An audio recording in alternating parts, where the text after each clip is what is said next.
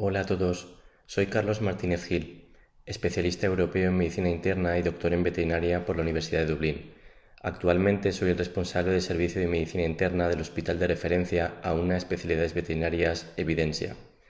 En este apunte práctico vamos a repasar cómo interpretar la prueba de dexametasona a dosis bajas en perros. Esto incluye principalmente las características generales de la prueba y los diferentes patrones de cortisol que podemos identificar. Espero que os sea de ayuda en vuestra práctica diaria. Un saludo.